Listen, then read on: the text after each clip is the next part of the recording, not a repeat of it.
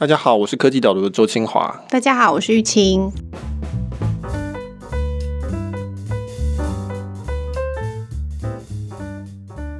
Michael，我们终于要有真正的业配了哦！我们预告了这么多次，假警报这么多次，终于要有真正的业配了嘛？对，那我们其实今天是要介绍，就是我们科技导读团队在做的另外一个产品，叫做时事基金。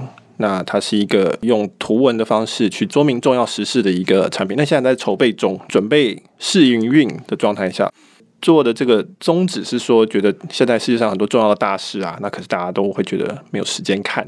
我们常会觉得说，哎，这事情我应该要知道，但是通常到最后就是没有时间去知道，因为它很因为通常这些事情对通常这些事情都蛮复杂的，好像不管是它发展的时间历程。历史过久，或者说背后需要很多专业的背景知识，比如说风电这样子，台湾风电发展的这种新闻，好像都需要很多力气才能够理解。那所以我们做实事基金，就是希望可以解决大家在这一方面的痛点，可以透过我们的图文的整理，然后就可以轻松的了解一件实事。对，它就会比较像简报一样。那我们现在已经做了两份的 sample，其实不止啦。哦，不过我们给大家看的是两份。对对对，我们只敢拿出两份，还在持续的的进化之中。呃，如果你对这个产品有兴趣的话，欢迎在 Google 或 Facebook 上面搜寻“时事基金”。那“时事”就是新闻时事的“时事”，基金就是白兰氏基金的基金。那它到时候也会是一个付费的媒体产品。那我们还是比较喜欢付费订阅的模式，觉得这是一个比较好的结构。那如果你也常有这种感觉的话，觉得说，哎。我不知道美债的殖利率倒挂或者是什么英国脱欧到底是怎么回事。那其实你置入的非常的好，非常的顺畅哎，这的确就是我们前面两期正在讨论的议题。对，你们可以看看 Facebook 上面看看这个 sample。如果有兴趣的话，欢迎你提供 email，那就会收到我们接下来试营运的通知，还有一些消息这样子。嗯，我们跟呃我们潜在的读者们沟通的最直接的管道就是 email，所以如果你希望收到实施基金第一手的消息，就欢迎你在我们的页面上面留下 email。好，这我们有史以来最长的前言。对，好，进入今天的正题好了。对，今天正题呢是我写的一篇关于声位 deep fake。的一个新闻，那我写的这篇文章叫做《一个人喜欢伪装，一群人需要真实》。我知道你非常喜欢这个标题。对我，我写这篇是因为大家可能听过声位 （deep fake） 最有名的例子就是说，可以把一些影片的脸全部换成，比如说尼可拉斯凯奇的脸，把尼可拉斯凯奇的脸放到一堆电影里面去。那这是影片哦，所以你会看到尼可拉斯的表情。当然，显然主角不是他，主角原本也是别的人都换成他。那这个技术现在大家一般都称之为 deep fake。那我会写这一篇文章，是因为上个礼拜发生很多这个领域的新闻。第一个是有一位德国的企业被诈骗，那因为有骇客把德国 CEO 的声音给模拟出来，就打电话给他们的英国分公司，叫他们汇钱，汇几万好像英镑之类的。那他们听起来就觉得好像这就是我老板的声音啊，然后他们就汇钱了哈。所以这是一个新闻。那另外一个新闻是中国有一个叫做 ZAO 造这个 App，对，然后它的中文也叫造戏，就是可以制造出哦制造的自己的那个电影出来的感觉。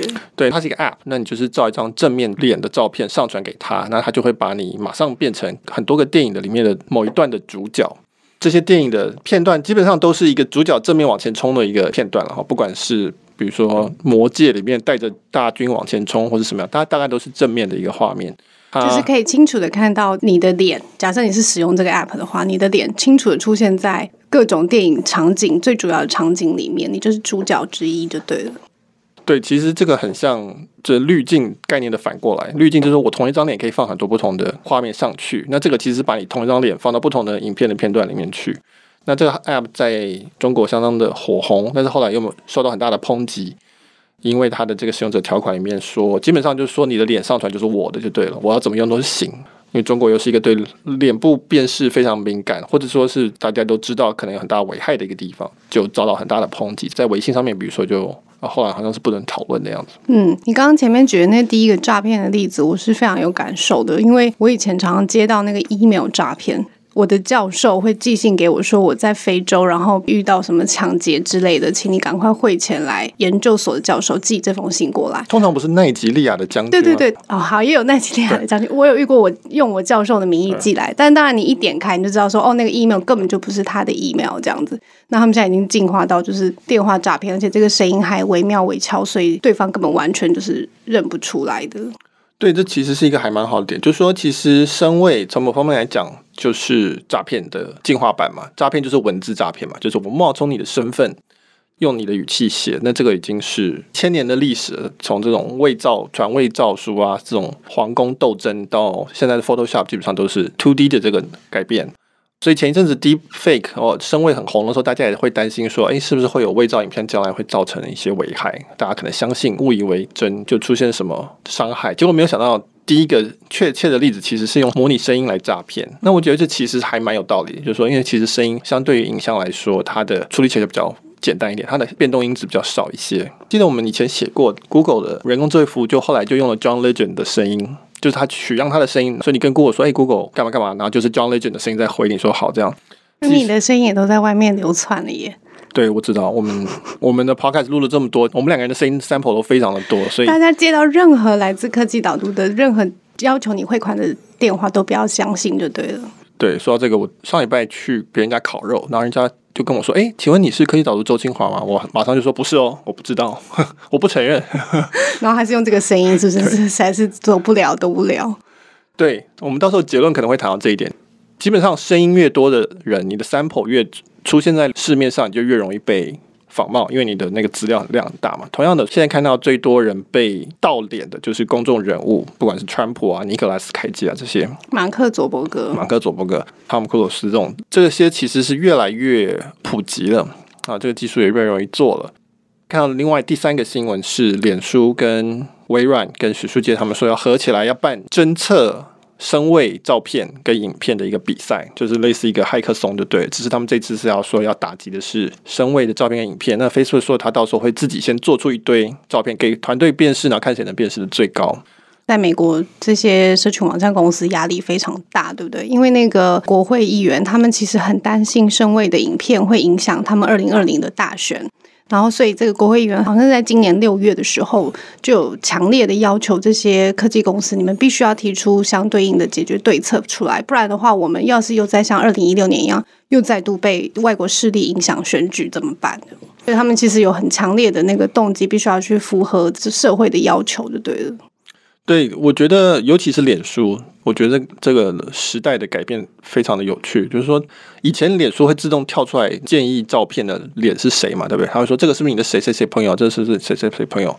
大家那个时候还喜欢标签朋友，就觉得说，哎，这很方便。那我们现在就发现说，不行，这表示说他都知道我们的脸长什么样子。脸书基本上对我们每一个人的脸，它都有一个 model 在他们的档案库里面，还连着其他的资料，这个应该是没有什么疑问的，应该是存在的。就从拥抱或是觉得很有趣，到现在都觉得非常害怕。脸书也把这个功能关掉了，所以脸书它名字就叫脸书嘛，所以它当然是全世界最多脸资料的资料库之一。那它当然也会知道说，万一这个东西普及化了，会对社群媒体的互信造成很大的影响。所以二零一六年大选，至少美国总统大选，他们认为有很多的假新闻啊、假报纸啊、假的消息扰乱选情。到了二零二零年大选的时候，你就会看到可能是假影片。假录音、假的照片来扰乱选情，就是这其实技术是进步的，真的有一个还蛮著名的影片，就是他们那个声伪技术伪造那个川普的脸，然后去告诉大家说气候变迁非常的严重，大家一定要极力的对抗气候变迁。但是川普完全是他就是不相信气候变迁这件事情呢，他是非常知名的反对者，这样，所以就是那种冲突感，你看到可能会越来越多这样子的影片，你。原先认识的这个人，却讲出了你完全不相信是从他口中讲出来的话。对，所以我们现在进入了一个状态，就是说，大家看到影片也不太敢相信是真的，看到照片大家也不敢相信真的，大家什么都不相信了。基本上，你现在跟我想说亚马逊有大火，那大家很快就会说，真的吗？这个是真的吗？大家不只是吵说到底，比如说大火的频率啊，历史上面是这是重复，这本来就自然发生之类的这种科学数据，大家现在第一个质疑是这张照片本身可能就是假的。其实我们进入一个还蛮奇特的，我们可能都不习惯的一个状态，就是说照片跟影片这些，我们本来认为它有所谓叫自证性啊，就是自己证明，它只要出现就证明是真的这种东西。有图有真相，有图有真相，一张图胜过千言万语。那这个现在几乎都已经不存在了。任何一个人都可以说这是假的，我不相信。Line 上面的东西这都是假的，我一看就觉得这些人传来东西都有问题。这样，那怎么办呢？这个是我们没有面临过的状况，进入一个未知的一个时代。嗯，不过我知道你非常想要写这篇文章，一个很重要的理由是因为你觉得身为这个技术，它就是一个技术。大部分的媒体的讨论都是说它很可怕，它很恐怖。那像那个中国 App 的那个造，我知道很多人就很担心说，既然你都有我的脸了，那中国现在非常的流行那个刷脸付钱，就像亚马逊的无人商店一样，我就刷你的脸，然后你就可以完成你的付费。他说，那你如果把我的脸拿去都做这件事怎么办？就是大家非常的担心假新闻被假盗用账号或什么的。但是其实你觉得身为这个技术，它不是只有单方面的，就是为坏的部分，对不对？其实它有很多被使用在正面的。有正向力量的地方的，对，我觉得声尾技术基本上就是 Photoshop，哦，它只是说很自动化的 Photoshop，尤其在机器学习部分，大家也许可以讨论到。然后它是一个影片的自动化的 Photoshop，所以你等于是一次把影片里面的每一格、每个 frame 都一起改过去这样子。那所以这个技术当然可以做好事，大家当然都是想到坏事啊，因为我们觉得破坏内容的自证性这件事情，在社会组织上面这是一个很新的事情。但是创造虚拟的真实这件事情并不是新的事情啊！我们每个人本来就会很喜欢创造新的东西。我以前举过的例子是那个小时候的那种毕业纪念册，有些人会把照片剪在一起，有没有？嗯，贴在一起。然后或者我讲过以前有些人，比如说女生墙上会贴一些照片啊，把自己的照片贴在刘德华照片旁边啊之类的，这就是一个在创造自己的虚拟的一个真实的事情嘛。你要想象，我希望这是真正存在的事情，但是我知道它不是，但是我把它创造出来。甚至广义的，你说读武侠小说投射到里面去，我就是那个人读言情小说。Anyway，我这个刻板印象很严重了哈，请你以后没有把性别放进去，对，以后以后再纠正我。对，我的重点就是说，人本来就会有工具，他就会想去创造他想要的真实。人想要活在他想要活在的那个世界里面，所以呃，身位也可以做成一个好的用途。那我在里面举的一个例子就是说。就是有一位老人家，他去世之前，他把基本上就是他的容貌、跟他的脸、跟他的这个模型，还有他的声音、跟他的记忆，全部变成了一个机器人。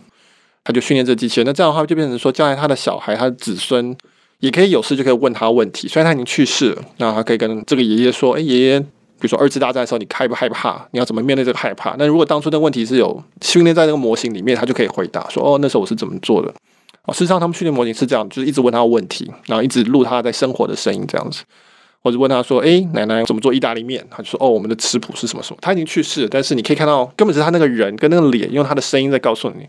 那很多人会觉得这是很有价值啊，这是很有情感上的价值，就跟比如说写遗书、看你的遗书、看旧照片一样，都是很有价值性。所以其实。这个工具是有很多很有可能性的。嗯，我的印象比较深刻，就是以前那个周杰伦的有一场演唱会，然后周杰伦演唱会有个特色嘛，就是他很喜欢邀请不同的特别来宾来这样。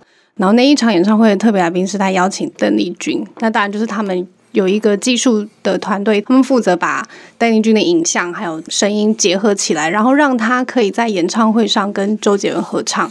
我是不在演唱会里面，但是我就我看那个新闻报道，非常多的长辈都很感动，就说：“哇，我居然可以看到一个我就是以前非常心仪的偶像，而且他现在是跟我的，比如说我的孙子、我儿子喜欢的偶像在一起合唱，这种结合的感觉让大家都就非常感动，就对了。”对，那他们用的那个叫全息投影嘛，就是 hologram，这个是在更进一步，现在呢也是还在发展中的技术，就是基本上。在现实中创造一个虚拟的东西出来，而且不是透过荧幕，就是不是比如说用 AR 的眼镜啊，或是透过一个荧幕去看，而是它真的去投射打光在那上面。那这个是还在发展中东西，但是你就知道说，这个这可能性是非常非常多的。就是你可以知道那个需求是非常强烈的。就算我知道它是假的，就算我知道这个是我过世的亲人或者是以前的偶像，但是我看到这样子的，给我心里面的那个悸动是非常。了不起的，然后我当然会希望这样子的东西可以持续的出现在我的生活里面。对我另外想到例子就是，比如说像超人电影里面，他就会有那种头像他爸爸出现，他妈妈就跟他讲克星人。对，那这个其实我们那个时候以前看这样的，会觉得很先进。那事实上，Star Trek 也有类似的东西，这很肯定几乎在我们有生之年就可能会出现的东西那普及化可能是。再远一点点，但是其实可能也不会太贵的一个东西，就是这一切都在快速、快速的成熟中。嗯，我们最开头聊到的嘛，就是这不是一家企业在做事情，这是好多人，不管是想要制造的，或者是想要辨识这个影片资讯的真伪的，就已经有越来越多人一直在投入了。最主要原因就是因为声尾技术它已经渐渐的普及化了，就是一般人也可以使用了，对不对？对，那大家都很喜欢看新科技，但是像我们做比较偏商业分析的话，我们比较喜欢看的是科技在普及化的这个阶段，不是从零到一的阶段，而是从一到一百万的这个阶段。普及化是一个很大的一个转折点。那身为这科技，它现在最大的转折点，基基本上是通常同意是机器学习的部分。就是我以前做 Photoshop，比如说我要把陆毅清的脸改成林志玲，林志玲的脸，好，那我基本上就是要用一个像素一个像素去调，用笔去调，用各种设定，然后我要有一定的美学素养去调。那随着不自动化，这是手工艺，这是艺术家的一个工作。那机器学习的意思就是说，你只要喂给他很多陆毅清的照片，然后再喂给他很多林志玲的照片，机器自己去判断这些照片之中有什么样的共同的特征，就是 pattern。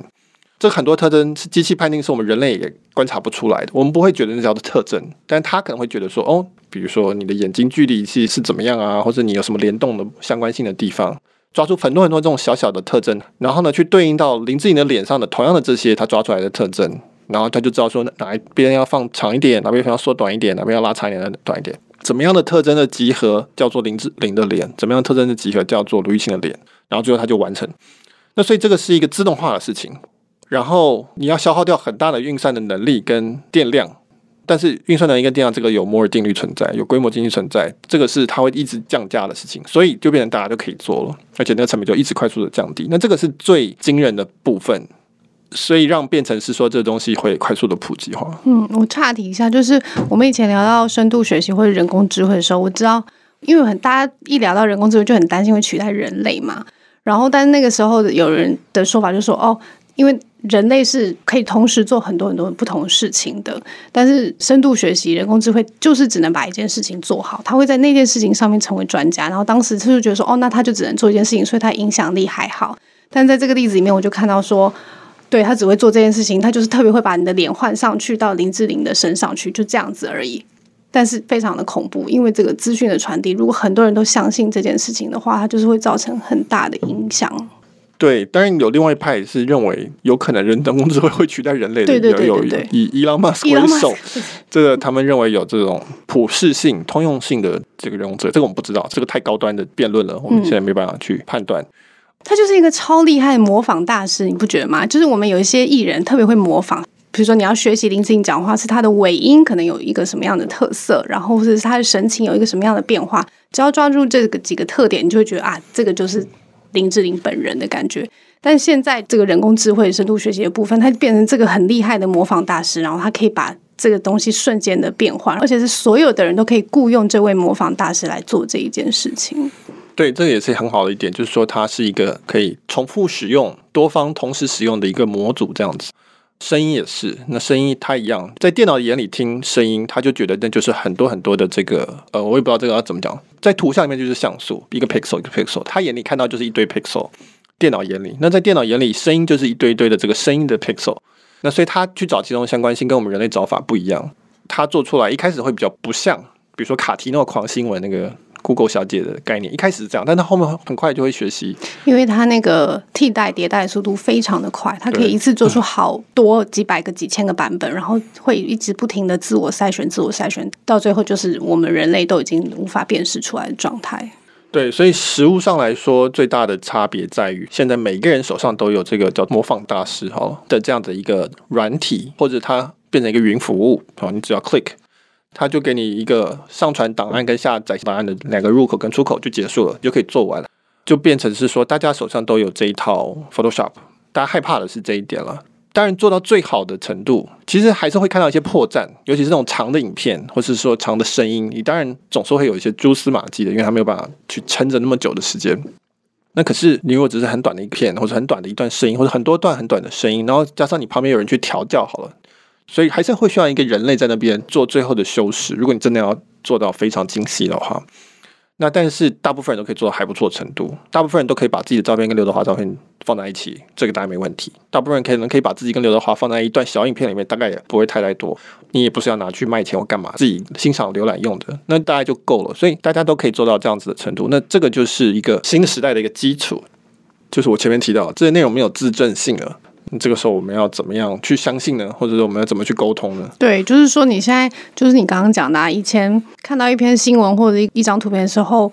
就用一些蛛丝马迹去判断说，嗯，这可能是假的吧，因为哪里哪里不合理。但现在第一个反应就是，这会不会是假的？就你完全也无从判断起。但是第一个反应会先问自己说，它有可能是假的哦。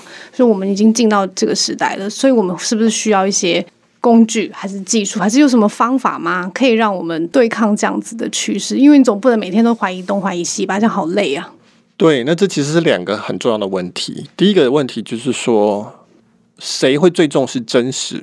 真实对谁最重要？那这些人会会有更大的一个动力去要确定某个内容是真实。比如说法院，好，法院当然会希望知道这是真实。我要把你关起来之前，我要确定这是真的。那现在很多人都可以说，这个录音不是我的，或者说这个影片被改造过了。其实现在就已经听到很多这样子的说法了嘛。那所以为什么很多时候很多地方录音已经不能当做证据？嗯，就是因为它的没有这个自证性的存在。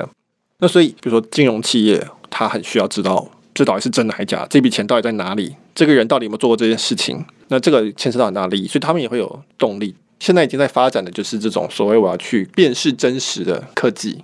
那通常就是从土 B、从政府、从组织这边开始做这个东西，说我要怎么样去判断。那文章里面提到一个例子，就是说有些人就发现声位的影片里面的人都不太眨眼睛。因为我们上传照片的时候，那些照片大部分都是张眼睛的嘛，那所以他就会过度补偿他的 model，就让让他不太眨眼睛。他的 model 辨识出来说，他认为他就不眨眼。对对对，他就是电脑不会感觉，他不觉得人一定要眨眼睛嘛，他就是说哦，好像都是这样子。所以有些学者就用这个方式来去做判断。那结果当然做声位的人马上就知道这件事情了嘛，他就说好，那我就加一个规则，就是每六秒要眨一次眼睛就好了。其实这个是一个猫捉老鼠的的一个游戏。在说，哎，到底假话跟找出假话之间，到底谁的技术比较好？嗯，那就是互相要找对方的特征，找出对方的 pattern，找出对方 pattern 的时候，对方又再升级一次，这样子。对，所以这已经是一个很重要的题目，就是说如何去判断伪造的内容。目前看起来，就是说纯粹从内容的辨识上面做伪造的人，大概是会赢的哦，因为影片本来就是像素。本来就没有什么叫做绝对一定要怎么样的像素，所以本来就可以随便调。所以基本上在纯粹内容的角度来看，最终应该是可以做到看不出来的。真正我们要去建立真实的话，它必须要绕过去，就是不是从内容本身去判断说，哎，这个一看就知道是真的。这个大家没办法做到，我们以后应该是没有办法做到。那我们要绕过去做，那要怎么做呢？就是说，我们看这个内容它本身的外在的相关的的一些资讯来判断。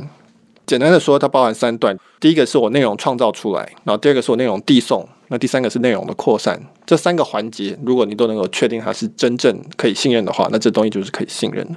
那所以这东西会变得很复杂喽。就是以后一个资讯我们在接收的时候，可能从它的制造到它的递送到它怎么送到我这边来，这每一个环节我都可能需要去验证，或者是有一些服务可以自动帮我们验证，就对了。对，他在消费者层次，他最后落是落到一个信任，你信任谁告诉你的事情的这件事情，这就有点像说，今天我们要去买水果好了，然后我要怎么相信这是有机的？那事实上你当然不可能自己去查有机，那你是后面一系列的流程、一系列组织，他们有骗你，你相信顶好超市，顶好超市相信他买的供应商跟他说的是实话，供应商说他有拿去给谁检验过，农产局什么检验过什么的，他要得到 A B C D 认证。我们相信这些认证过单位有做他正确的事情。然后呢，最后那个农夫他可能有所谓的生产履历，他每一次摘完之后，他要填表，他要记录。我们这一连串这个连在一起的每一个事件，这个环节没有破掉，那我们就可以相信。那未来的内容也是这样子的。这个听起来好像很自然，实际上是非常不自然的事情啊。因为我们已经习惯所谓刚才讲的自证性的东西，我们已经习惯影像一出来，你大概就可以相信发生的这件事情。哦，谁对谁开过枪了？啊，谁对谁丢了催泪瓦斯？我们现在基本上是相信这个事情，因为我们这一百多年来，人类习惯了这个内容有自证性这件事情。就像很多长辈会认为，只要是媒体报的都是正确的事情，对。对，我们但这件事情已经逐渐被打破了。对，严格说起来，这个事情从来都没有存在过，只是因为做伪造的成本太高。所以，我们大致上已经忘记这种风险可能存在了，但未来这个状况就不一样了。以后我们所有的消息跟内容都会很像我们去买有机水果是概念是一样的。你看到一个新闻，你就会想说，你就先看是谁发的，先看这个牌子是谁，再看这个写的人是谁，再看这个写的时间是谁，然后他是用什么管道送到我这，是某个不知名的社团传过来的吗？还是说是他们自己电子报发过来的东西等等？就这每一个环节都会变成需要去理解，对不对？对，它会变得集体成本是蛮高的。那大家可能还不习惯，我们以后才会看到那个状态。就你像我每天早上吃早饭。通常会选择还不错的早餐店，那油都有点贵，因为我知道那个比较对我比较好健康。但是我有时候偶尔会去吃那种莫名其妙的那种三个颜色黄橘红的某一个系列的，然后看起来不是非常的干净或是健康的吃。那我自己心里知道这个东西也不是对我很好，但它便宜嘛，然后或是它方便。那以后其实我们摄取精神粮食，其实也是会是很像类似的概念，它都不是一样的，它现在都已经有了不同的等级。那看你怎么去选择，你要有意识的去做这件筛选的事情。或是你要花更多钱，说好，那你就以后就每天送早餐给我，因为我知道你们这家一定是好的。我用钱去买信任，还是说你要去碰运气，然后你要去省你的心力、省你的时间？那但是你就可能会不自觉的，就是偶尔就会拉肚子这样。嗯，对，我觉得就是你讲的这状况，就是我在不同的情境下面，我会去决定我想要吃什么样的早餐，或是吸收什么样的资讯。那这意味着就是说。我们有时候也不一定要一直都接受所谓什么绝对真实、一定是真的的这种资讯了，对不对？因为就像我们前面讲到，我我其实是想要想念我的家人，怀念我的过世的亲人的。这个时候我不需要真实啊，这个时候我想要的是这种情感上面的连接跟悸动。那这个时候我就可以选择一些适合我这个世界里面的资讯了。对，我觉得这是我的文章的最哲学的部分。那我觉得人类有两个很重要的特质，一个就是说我们追求真实，另外一个就是说我们也很喜欢创造不是真实的东西。在这个人类大历史里面，他就说我们人类是唯一会跟自己讲故事的的这个族群嘛。哈，我们可以用故事，我们自己跟自己说，我们建构了这种像国家这种观念，或是钱这种观念，那其实都假的嘛。实际上并没有真的一个，我们不管讲中华民国存在或者什么，它它并不存在，它就是一群人。但是我们因为我们自己可以跟自己说这个故事，所以大家就会甚至愿意为他死这样。所以我们本来就是喜欢建构一个概念、一个故事，这其实是很重要的一种演化上的能力，可以让我们团结，可以让我们去分工，可以让我们去做很多事情。那所以真实也是一样的，就是我在文章里面提到说，真实这个东西并没有绝对的价值。我们需要真实，大部分是因为我们需要合作。就说我跟你要合作，那我们当然有一些东西是我们都同时都知道的，比如说我们都知道我们处在台北市，我们都知道今年是几月几号几点这样。反过来说，意思是说，如果我们没有要在某些地方合作，我们就不需要有某些共通的真实啊。那事实上，我跟你现在此时此刻，我们就有很多不同的真实。我相信的一些东西，其实你是不相信的。你认为是重要的东西，我可能觉得是不重要的。在未来，当这个真实可以很容易去创造或者去改变的时候，我觉得我的预测是，大家会开始理解说。不是都一样的真实也没有关系。